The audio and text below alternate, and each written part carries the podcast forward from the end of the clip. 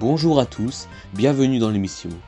Aujourd'hui, nous nous intéresserons principalement sur les critiques faites à la démocratie représentative.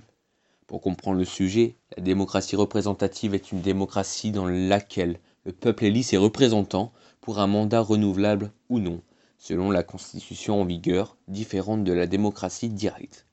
Malgré la liberté d'expression ou d'autres libertés attribuées aux citoyens, de nombreux États ou personnes critiquent cette liberté, notamment lors des attentats contre Charlie Hebdo le 7 janvier 2015 par des terroristes islamiques. En revanche, la démocratie représentative n'est pas seulement critiquée par la liberté, mais par le fonctionnement de cette démocratie, notamment par le manque d'investissement de certains représentants ou d'autres. Émission spéciale Démocratie. Bonjour à toutes et à tous, on se retrouve aujourd'hui pour débattre de ce sujet. Nous sommes en présence de Léla Dumont, qui est la patronne d'une grande entreprise d'édition, qui est fermée sur le sujet de la laïcité dans son entreprise.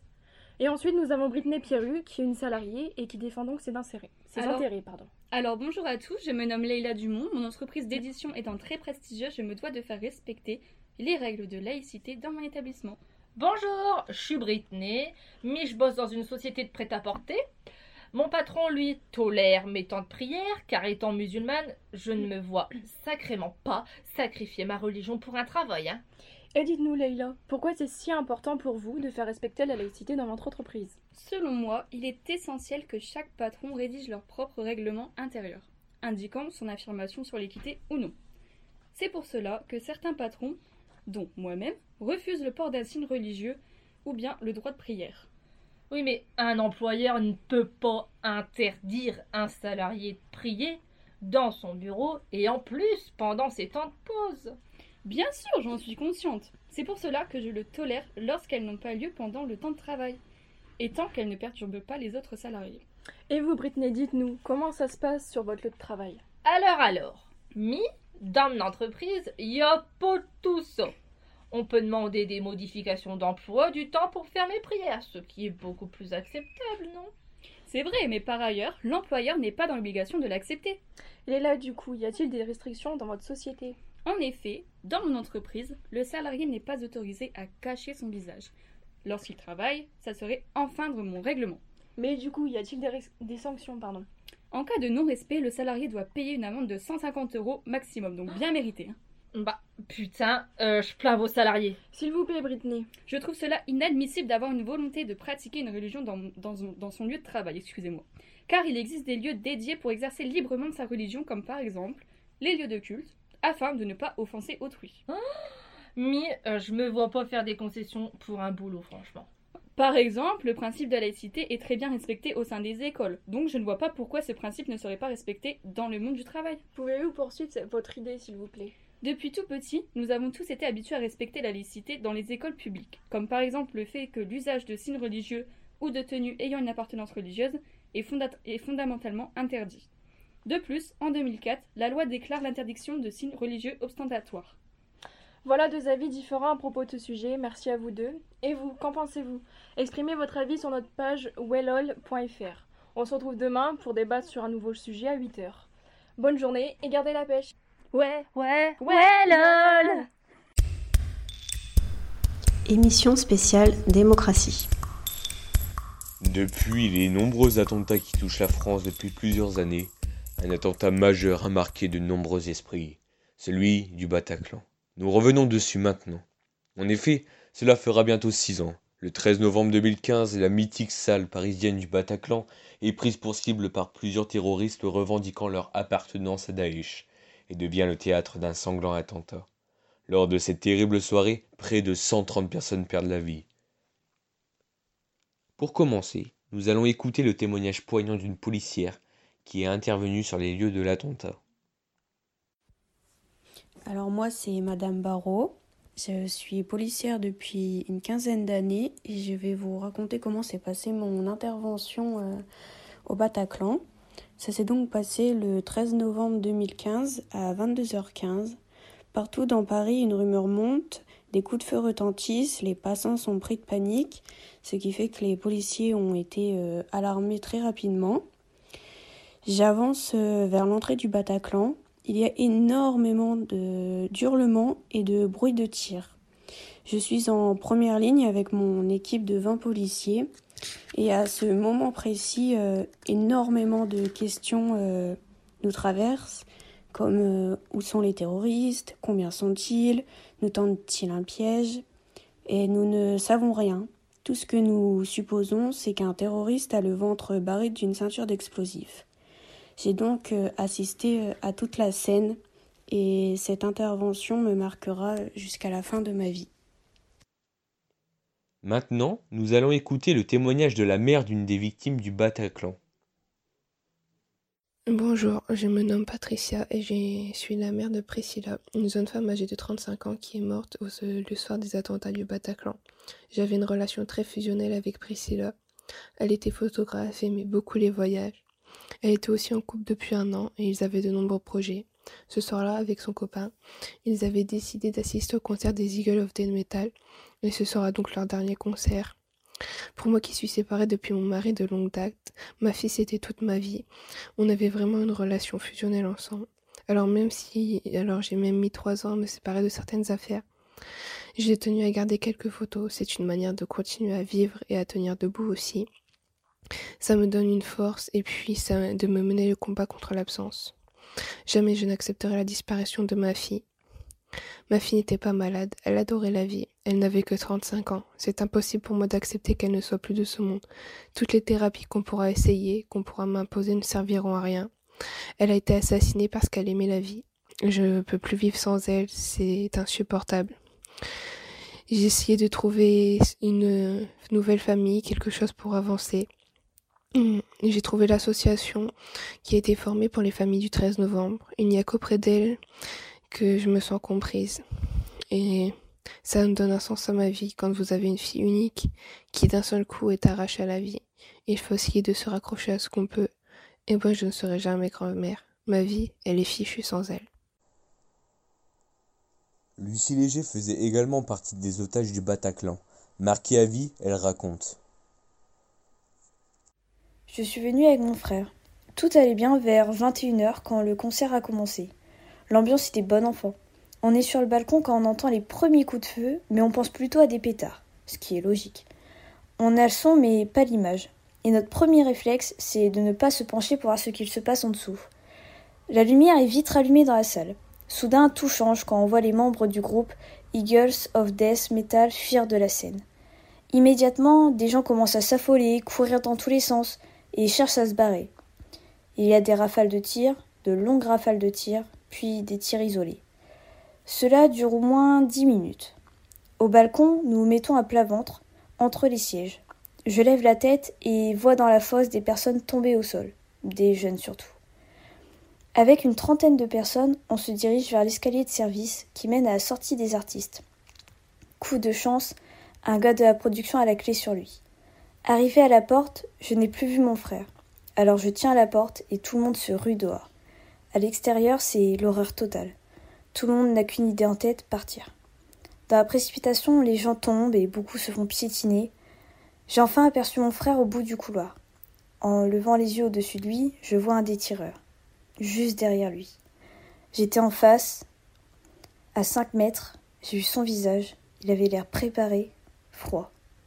On a ensuite essayé de bloquer la porte avec un extincteur. On était serrés dans les escaliers. S'il avait voulu venir, on était fait comme des rats.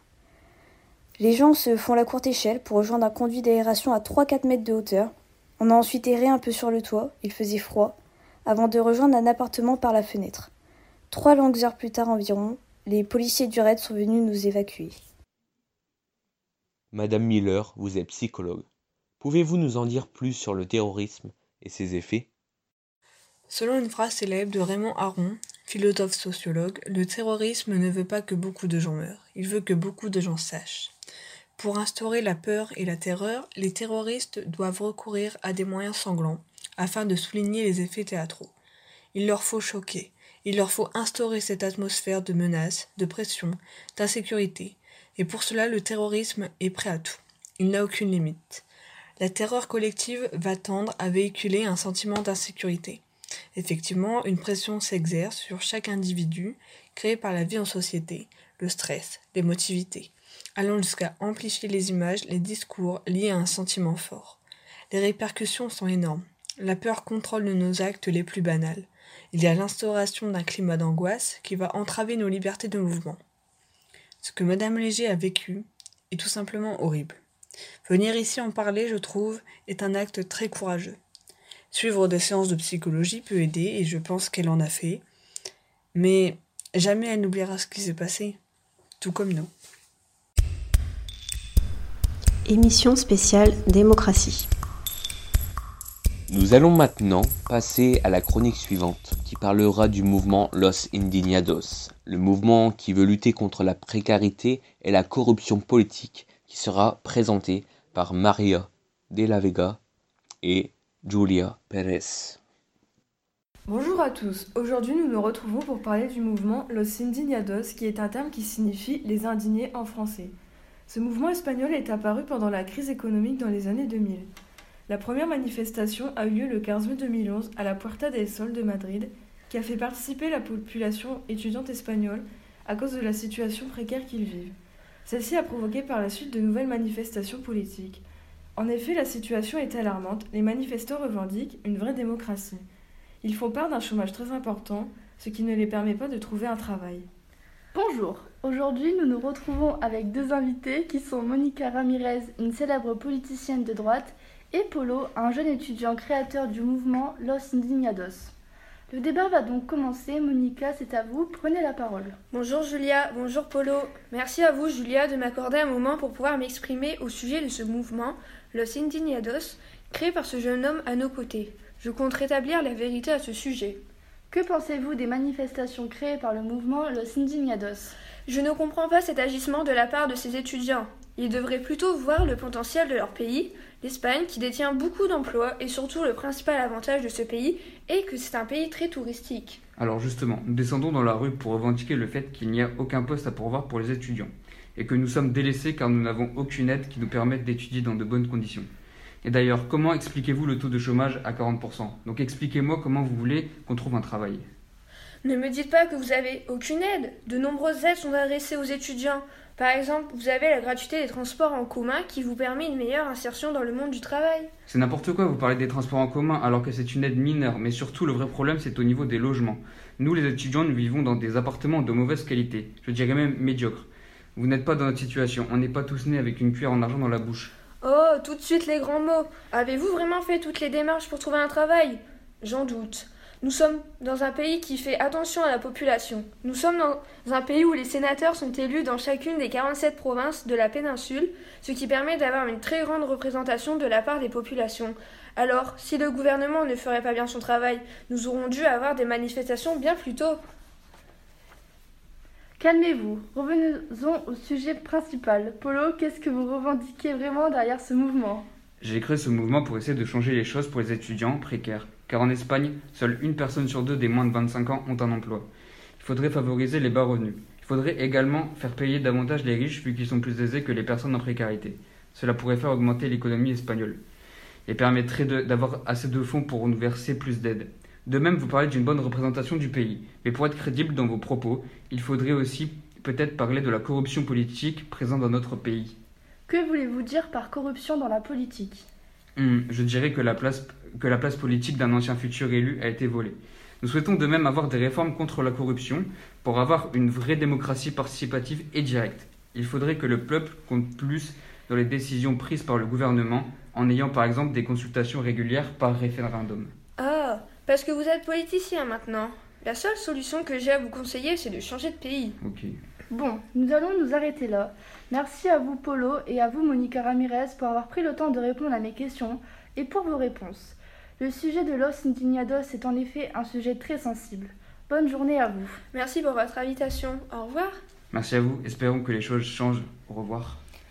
Ce que nous pouvons donc retenir de ce débat, c'est que le mouvement Los Indignados a modifié le visage politique espagnol d'une part par des revendications sociales et politiques, mais aussi que la démarche de ses étudiants est de rester pacifique, sans violence.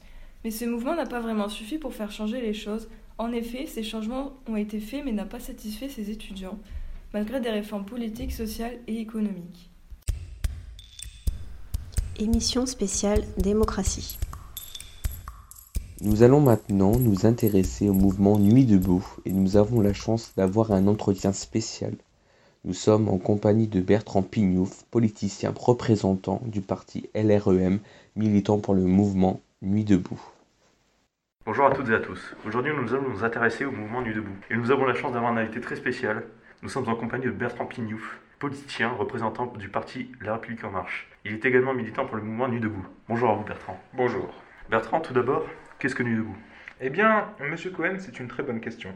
Nuit debout est un ensemble de manifestations sur des places publiques, principalement en France, ayant commencé le 31 mars 2016 à la suite d'une manifestation contre la loi du travail. Créé à l'issue d'une réunion publique organisée par François Ruffin, le mouvement fonctionne ensuite sans leader ni porte-parole. Il est organisé en commission et les prises de décision se font par consensus lors d'assemblées générales, suivant les principes de la démocratie directe. D'accord. Quelle est votre position par rapport au mouvement Nuit debout? Eh bien, je dois dire que je suis plutôt adepte de ce concept, car vous voyez, ce mouvement favorise une forme d'égalité, car chacun a le droit de s'exprimer et il ne faut pas forcément avoir d'expérience militante, donc toutes les personnes sont autorisées à pouvoir manifester, et cela renforce donc euh, la communauté. Et aussi, cela me tient beaucoup à cœur, donc j'y participe moi-même.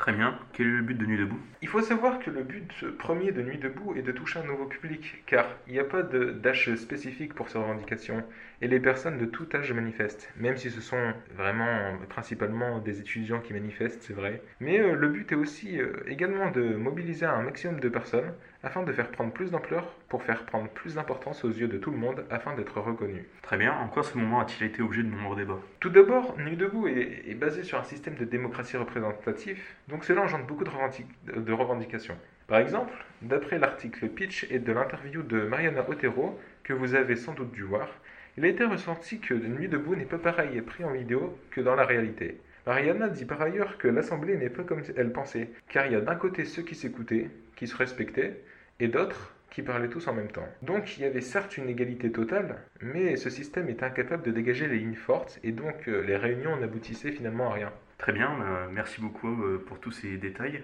Vous pouvez maintenant nous dire quelles sont les limites et des transformations démocratiques engendrées par Nuit debout? Pas de problème. Alors, euh, tout d'abord, les assemblées générales ont commencé à perdre de l'intensité à l'arrivée de l'été, avant de s'arrêter complètement. Après avoir atteint son sommet de participation le soir du 11 avril, quand plus de 30 000 personnes se sont déplacées, la place s'est vidée avec l'arrivée des vacances, puis l'adoption de la loi du travail a été adoptée, ce qui fut il est vrai une défaite amère. Il y a ensuite eu un essoufflement politique, car les politiciens se sont retirés au fur et à mesure, et un- une sorte de ras-le-bol s'est installé au niveau du gouvernement, car euh, vu que l'Assemblée se base sur une démocratie représentative, comme euh, je vous l'avais déjà précédemment dit, il n'y avait euh, qu'une centaine de personnes qui pouvaient voter. Donc, pour conclure, Nuit debout est un mouvement politique mobilisant des manifestations sur des places publiques, afin d'avoir un impact sur la vie et les décisions politiques, mais qui connaît également des limites, notamment avec l'Assemblée générale et également sur le terrain politique. Très bien, et bien merci beaucoup à vous Bertrand euh, d'avoir consacré votre temps à nos auditeurs.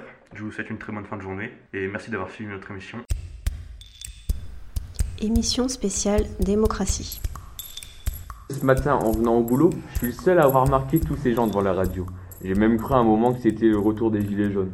En parlant des Gilets jaunes, quelles sont les critiques faites à la démocratie représentative Pour y répondre, on a avec nous aujourd'hui une personne qui a participé à ce mouvement en 2018. Bonjour Romain, j'ai participé aux Gilets jaunes parce que le prix du gasoil est trop cher pour moi. J'habite à la campagne et je bosse en ville, alors mon pognon suit pas. Ça se comprend. Qu'avez-vous fait pour manifester votre mécontentement? Bah, je me suis rendu en ville, bloqué les ronds-points, comme ça il y a eu des bouchons et les politiques ont réagi pour une fois. Justement, et si nous accueillons Madame Anne Hidalgo, la maire de Paris, qui a elle aussi assisté à ce mouvement et de près. Bonjour à tous. Je tenais à dire avant tout que les politiques, comme vous le dites, ont évidemment vite réagi.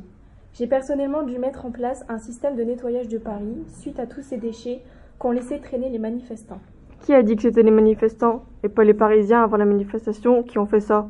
Si vous étiez plus en ville, vous seriez au courant? Faisons l'impasse non- sur cela. Pardon.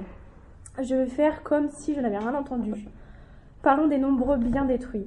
Il s'agit ici de casseurs.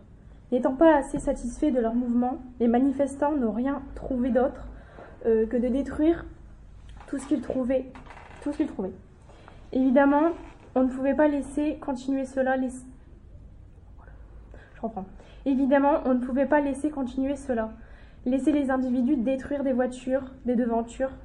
Les forces de l'ordre ont dû prendre le relais. Installons un peu de sérénité et laissons s'exprimer Caroline Lefebvre sur ce sujet. Bonjour à tous. Mon rôle à moi en tant que force de l'ordre lors de cette manifestation, c'était bien sûr d'essayer de contrôler la foule, de ne pas les laisser détruire tout ce qu'elle trouvait. Il faut pas confondre manifestants et casseurs. Mettez pas tout le monde dans le même panier, comme à chaque fois. D'ailleurs, il n'y avait pas que les casseurs qui broyaient tout ce qu'ils trouvaient. Pas vrai, Madame l'agent Il n'y avait pas des collègues à vous qui ont bousillé des yeux, des bras ou des jambes? Aucun de mes collègues n'ont volontairement blessé de manifestants, même s'il n'apparaît pas souvent dans la presse que nous étions victimes de violences faites par ces manifestants. Elles étaient bien réelles. Nous devions à la fois remplir notre devoir de protéger tout le monde de ces casseurs, et à la fois nous protéger nous-mêmes de ces mêmes individus. Bien sûr, nos mains ont fait le poids face à vos armes. Ne prenez pas pour des abrutis. Tout le monde sait ce qu'il s'est passé. Je trouve que vous êtes très dure, Madame Dubois. Madame Dubois, on a fait les forces de l'ordre et les personnes de mon domaine tout ce que nous pouvons euh, faire pour protéger les citoyens et répondre à leurs revendications. Nous aussi, on a fait de notre mieux. Il faudrait y penser. Maintenant, penser à mes enfants qui ne pourront pas profiter de ce qu'ils veulent, et à mon mari qui a failli perdre sa jambe. Eh bien, voici la fin de cette chronique. Merci à Katia Dubois, Anne Hidalgo et Caroline Lefebvre pour leurs précieux témoignages. J'espère que vous avez pu constater tous les points de vue et que ça a pu vous faire réaliser les différentes critiques de notre démocratie et les justifications de celle-ci.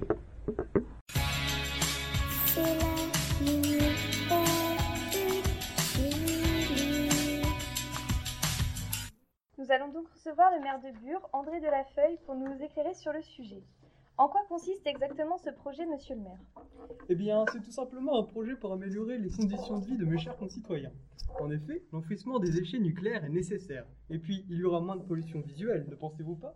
Alors tiens, c'est marrant que vous parliez de pollution, car euh, ce projet est très controversé dû à l'impact environnemental qu'il aurait.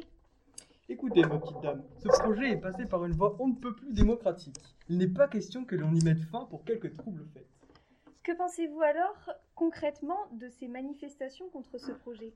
C'est inconcevable. Ce projet, outre le risque de dérèglement climatique qu'il engendre, a été mis en place pour se débarrasser des déchets nucléaires dangereux pour l'homme. Nous savons très bien que l'on ne peut pas faire une croix sur le nucléaire. Alors il faut trouver des solutions efficaces pour contrecarrer ces effets néfastes de notre utilisation du nucléaire. D'accord, merci monsieur le maire. En plus, ces zadistes saccagent ma ville et font peur à quiconque veut s'installer à Bure. Ils sont si virulents. Merci monsieur le maire. Accueillons désormais Camille, une activiste zadiste anonyme qui essaie de faire parler de ce projet d'État. Tout d'abord, Camille, pourquoi avoir créé la ZAD contre le projet d'enfouissement? Ce projet est contre nature. Le monde nous est offert pour y vivre et la première chose que font les hommes, c'est de la détruire, en y entassant des produits radioactifs qui y seront pendant des milliers d'années. Qu'allons-nous laisser à nos enfants? Une terre remplie de déchets nucléaires et polluée jusqu'au noyau Je refuse que ma ville se transforme en cimetière nucléaire. Qui sont donc les personnes qui sont à l'intérieur de ces ZAD? Ce sont essentiellement des personnes qui habitent dans la commune, des personnes qui sont pour l'écologie et des personnes qui sont contre le projet tout simplement. Il se dit que les zadistes sont des personnes violentes. Est-ce vrai? Il est vrai que la rumeur infondée ou fondée seulement sur une vidéo montrant des altercations violentes entre certains zadistes et les forces de l'ordre sont parues.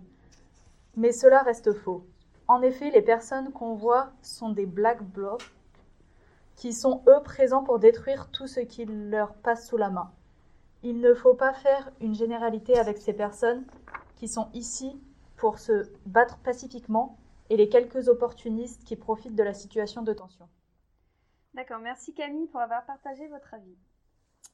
Nous allons maintenant euh, accueillir notre dernière invitée qui est Charlotte Duval, influenceuse écologiste très active sur les réseaux sociaux et membre de l'association MDPL, euh, Mouvement pour le désarmement, la paix et la liberté, qui va aujourd'hui nous parler de sa lutte contre le nucléaire.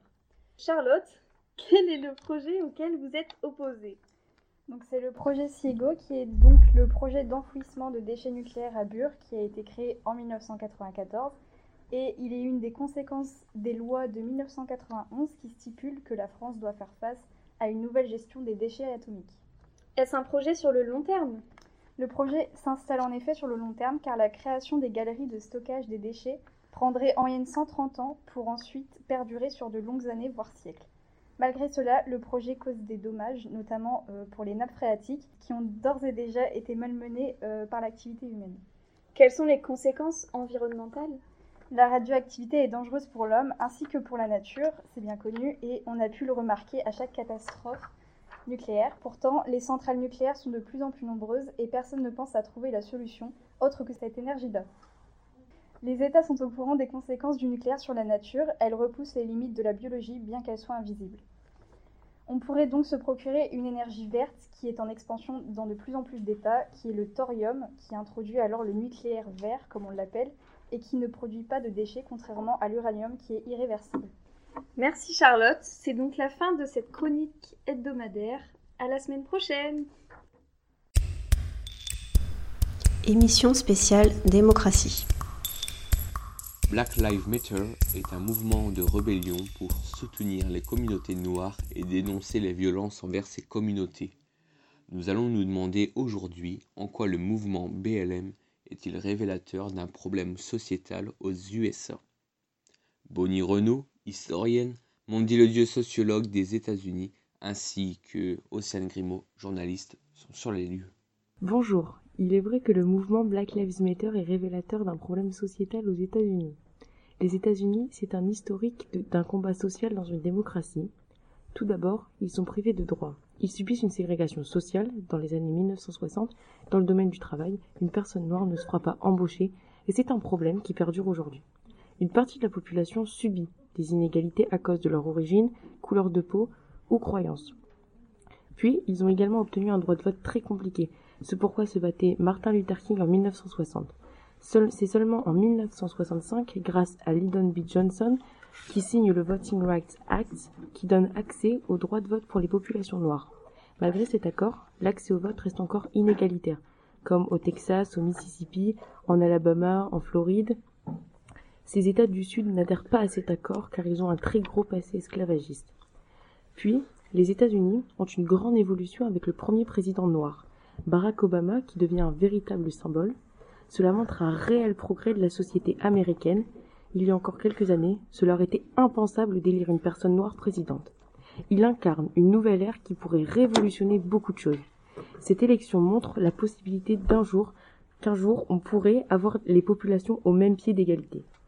Et pour vous, Mandy, en tant que sociologue spécialiste des États-Unis, pensez-vous que les avancées d'Obama sont remises en question par Trump? Alors, bonjour, il faut tout de même savoir que Obama est le premier président noir des États-Unis. Euh, ces deux mandats n'ont pas suffi à faire bouger les choses euh, par rapport aux violences policières. Ces violences se sont accentuées après le départ de Obama et l'arrivée de Trump. Euh, Trump montre un personnage contraire à Obama parce qu'il ne fait rien pour, pour ce mouvement, les violences policières. Donc, pendant le mandat de Donald Trump, Donald Trump pardon, le taux de, chômage des Afro-Américains a atteint son niveau le plus bas.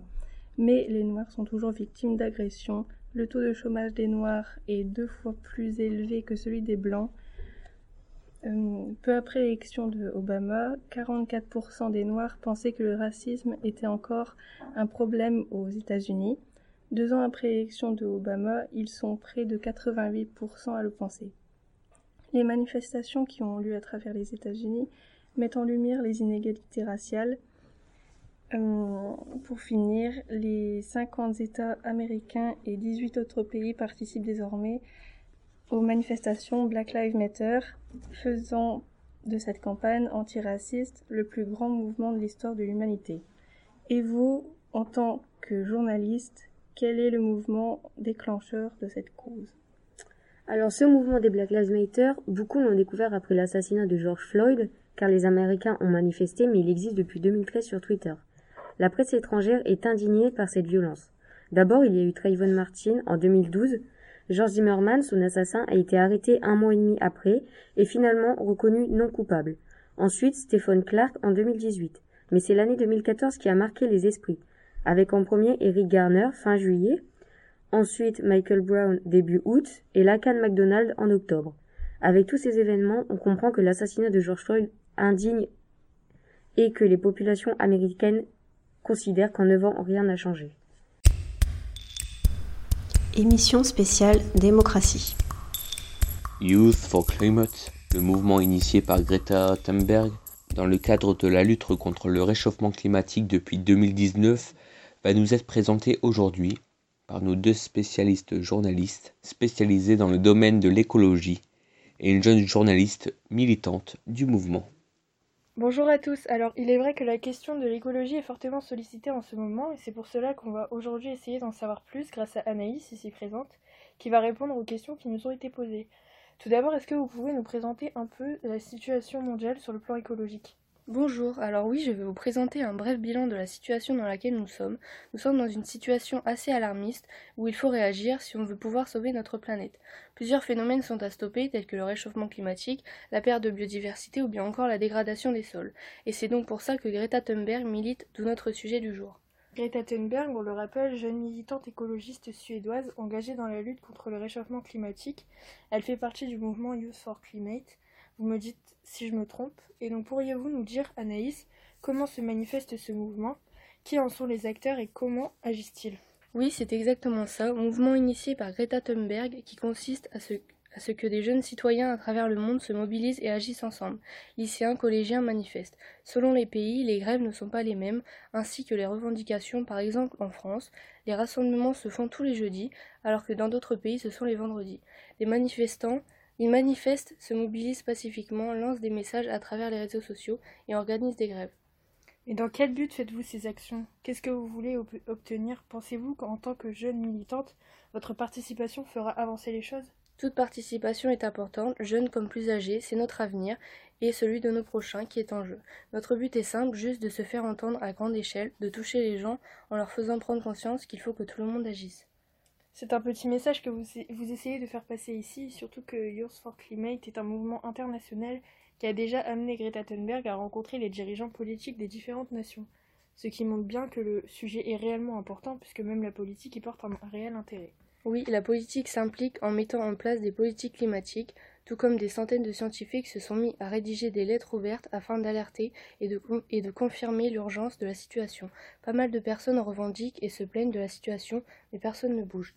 Mais toutes ces manifestations ne limitent pas le réchauffement climatique, nous sommes bien d'accord là-dessus.